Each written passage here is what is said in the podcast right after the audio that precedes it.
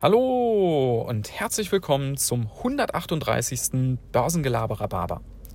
Kathy Wood spricht über Bitcoin und was sie zu sagen hat, ist wirklich hochinteressant.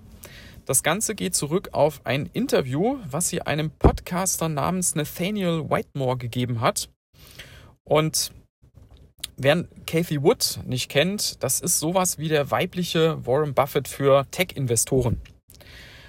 Äh, nur mal so kurz als Hintergrund. Sie ist diejenige, die Tesla schon vor Jahren promotet hat und das Potenzial schon vor Jahren erkannt hat. Und sie hat recht behalten. Sie ist auch in viele andere Tech-Firmen schon seit Jahren investiert und gerade im letzten Jahr ist ihr Fonds wirklich wie Hulle gelaufen. Und ähm, sie beschäftigt sich eben auch schon seit längerem mit Bitcoin. Ja, und dieses Interview habe ich mir angehört, jetzt sogar schon zweimal. Das ist wirklich total spannend.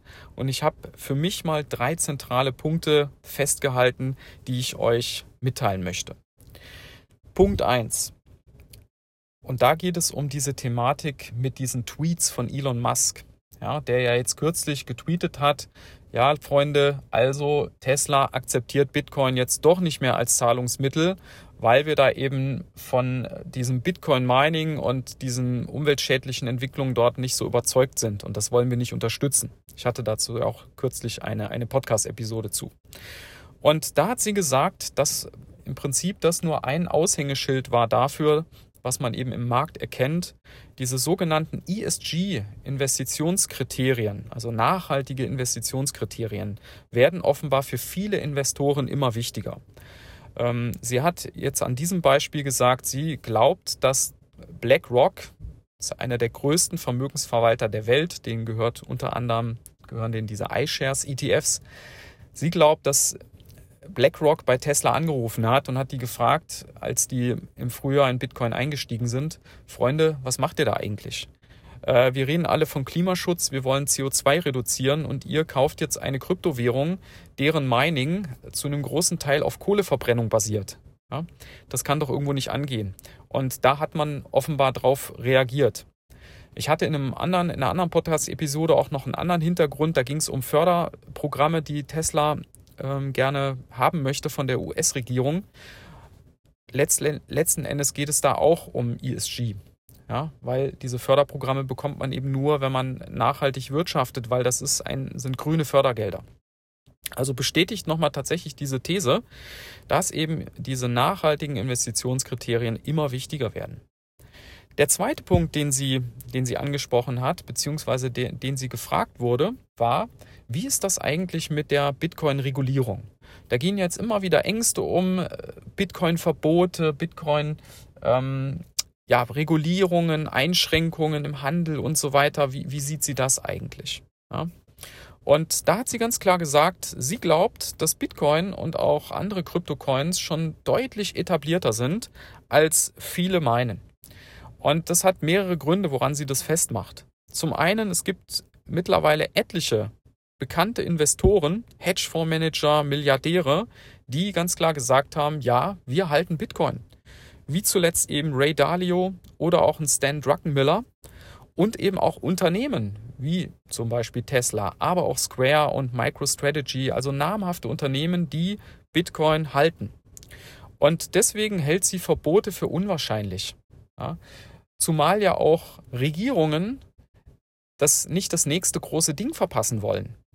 Sie vergleicht es so ein bisschen, den Bitcoin im Moment und diesen Kryptobereich im Moment mit dem Internet vor 20 Jahren. Und tatsächlich persönlich habe ich auch den Eindruck, das ist ein ähnlicher Wendepunkt. Das Internet vor 20 Jahren war ja auch noch in den Kinderschuhen, aber man hat begonnen zu erkennen, welches Potenzial es hat. Und das passiert jetzt im Moment auch im Kryptobereich. Und es kann doch am Ende keine Regierung wollen, sich von so einer Entwicklung abzukoppeln und das einfach andere machen zu lassen. Und deshalb glaubt sie, dass äh, da viele Regierungen so ein bisschen die Politik machen, äh, zwei Schritte vor, einen zurück, und zuletzt bei China gesehen, aber auch bei Indien. Und deswegen glaubt sie eben nicht, dass das wirklich ein, ein, ein echtes Risiko ist. Zumal sie eher damit rechnet oder gar nicht darüber überrascht wäre, wenn in Kürze äh, gerade Zentralbanken von Emerging Markets Ländern anfangen, Bitcoin zu kaufen. weil die ja oft Probleme haben mit ihren Währungen, mit hoher Inflation. Ja, guckt euch mal Türkei an. Okay, ist, ist nicht so ein klassischer Emerging Markets, aber ihr wisst, was ich meine. Oder guckt euch Argentinien an, die haben schon mehrere Staatspleiten hinter sich. Ähm, da hat man hohe Inflationsraten und der Bitcoin ist da ein Wertspeicher. Ja? Und, und ich glaube auch, dass das wäre gar nicht so überraschend, wenn das auf einmal rauskommt. Ja, jetzt nicht die FED oder die EZB, aber halt kleine Zentralbanken, die fangen jetzt so langsam an. Ja, genauso wie ja die meisten Zentralbanken auch Gold halten. Ja, ähm, und der dritte Punkt, den sie angesprochen hat, fand ich auch hochinteressant. Da ging es um das Bitcoin Mining. Ja, ich habe gerade schon gesagt, Bitcoin Mining steht oft in der Kritik, weil es eben viel noch auf Kohleverbrennung basiert. Viel Bitcoin Mining passiert in China. Und das ist ein Problem, wenn man über CO2-Fußabdruck spricht. Und sie hat gesagt, dass ähm, gerade durch die Verknüpfung von Bitcoin Mining und erneuerbaren Energien kann sich das gegenseitig befeuern. Und zwar in der Form, dass ja bei den Erneuerbaren oft Überkapazitäten da sind.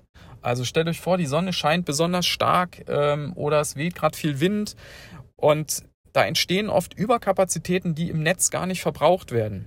Und man hat auch noch nicht die Speichermöglichkeiten an vielen Stellen, um das, um das eben zu speichern. Und da könnte jetzt Bitcoin Mining genau diese Überkapazitäten abgreifen, ja, um eben den, den Energiebedarf aus Erneuerbaren zu decken. Und dann könnte sich das gegenseitig befruchten, zumal ja Bitcoin genauso dezentral gemeint werden kann, wie man jetzt eben auch Solarstrom und Wind außerhalb von großen Ballungszentren ja gewinnt. Und da sind oft nicht viele andere Abnehmer. Ja? Und Bitcoin könnte das aber leisten und dann würde sich das gegenseitig unterstützen. Da gibt es eine Studie, die hat ähm, die Firma von Kathy Woods, wo sie für arbeitet, ARK Investment nennen die sich, die haben zusammen mit Square, das ist sowas ähnliches wie PayPal, großes Unternehmen in den USA, die haben da eine Studie rausgebracht und das eben so entsprechend argumentiert. Und sie hatte auch ein ganz, ich habe noch ein ganz spannendes Beispiel gefunden. Und zwar, dass tatsächlich in China ähm, etliche Miner genau schon das machen. Und zwar gibt es da eine Region, Sichuan, da sitzen sehr viele Bitcoin-Miner und in der Regenzeit dort wird über 90 Prozent des Stroms aus Wasserkraft gewonnen. Ja, weil die ist dann besonders billig und im Überfluss vorhanden. Da läuft unheimlich viel Wasser, die Flüsse runter und die Wasserkraftwerke sind auf Anschlag. Und diese Überkapazitäten greifen die Bitcoin-Miner ab. Ja, also ganz, ganz interessant. Ähm, hat man, habe ich so in der Form auch noch nicht gehört, aber das geistert so langsam äh, durch, die, durch die Netze. Ja, ich werde euch mal das Originalinterview in den Show Notes verlinken, wer da noch mal reinhören möchte. Da sind noch viele andere Aspekte und Details genannt, die auch alle sehr interessant sind, wenn man sich über diese Thematik informieren möchte. In diesem Sinne wünsche ich euch einen spannenden Resttag und bis dann. Ciao.